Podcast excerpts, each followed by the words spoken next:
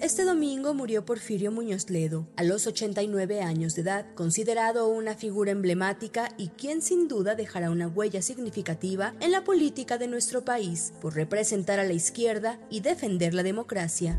Porfirio Alejandro Muñoz Ledo y Lazo de la Vega nació en la Ciudad de México el 23 de julio de 1933. Estudió Derecho en la UNAM y de acuerdo al mismo Porfirio, fue en 1952 cuando inició su carrera política al desempeñarse como presidente de la Sociedad de Alumnos de la máxima casa de estudios, mismo año en el que se afilió al PRI con tan solo 19 años de edad. Desde entonces destacó en el servicio público y se desempeñó como diputado, senador, secretario de Estado y hasta diplomático. En 1987 renunció al PRI junto a Cuauhtémoc Cárdenas y presidió el Frente Democrático Nacional, formación que fue la antesala del PRD y que respaldó la candidatura presidencial del ingeniero Cárdenas en 1988, año en el que se registró el fraude electoral con la caída del sistema y en el que resultó ganador el priista Carlos Salinas de Gortari. Ese mismo año, Muñoz Ledo se convirtió en el primer senador de oposición en representación de la Ciudad de México y también fue el primer legislador en cuestionar a un presidente, a Miguel de la Madrid, durante su sexto informe de gobierno, en aquellos tiempos en los que nadie se atrevía a cuestionar o a interrumpir al mandatario si no era con elogios y aplausos.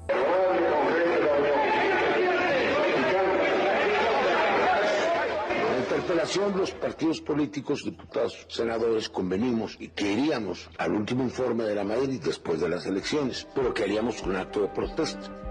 Muñoz Ledo, apasionado del mambo y del cha-cha-cha, fue pieza clave en la creación del Instituto Federal Electoral, órgano que desde entonces garantizó la democracia en nuestro país y arrebató al gobierno el control del aparato electoral. Se convirtió en una de las figuras más influyentes del PRD hasta que decidió renunciar en 1999 tras intentar sin éxito la nominación a la presidencia de la República. Ese mismo año fue elegido diputado federal, cargo en el que se desempeñó en dos ocasiones como presidente de la mesa directiva, lo que le permitió entregar la banda presidencial a Andrés Manuel López Obrador el primero de diciembre del 2018. Y aunque su relación fue muy cercana con el presidente López Obrador, esta comenzó a fisurarse cuando el mandatario envió a la Guardia Nacional al sur del país para frenar la migración. Desde entonces, Muñoz Ledo se convirtió en un arduo crítico del presidente al grado de relacionarlo con el crimen organizado y de pedir su renuncia en reiteradas ocasiones. Debe entender Andrés Manuel López Obrador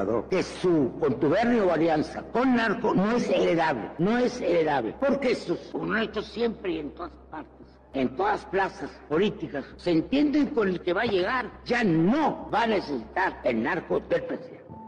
Este domingo, el presidente López Obrador lamentó la muerte de Porfirio Muñoz Ledo y aseguró que las discrepancias recientes no borran los buenos y largos momentos de amistad y compañerismo, mucho menos su legado político. Los restos de Muñoz Ledo son velados en el Panteón francés, hasta donde se dieron cita sus amigos y compañeros de carrera, entre ellos el ingeniero Cárdenas. Lamentar la pérdida de Porfirio Muñoz Ledo, es un luchador, un amigo, dio aportaciones muy importantes a la democracia, al cambio democrático, se mantuvo en esa lucha y pues así es como lo vamos a recordar. Hoy se espera que los restos de Porfirio Muñoz Ledo arriben a la Cámara de Diputados donde recibirá un homenaje. Listo su epitafio? Aquí yace un patriota. Para la primera emisión de MBS Noticias, Diana Alcaraz.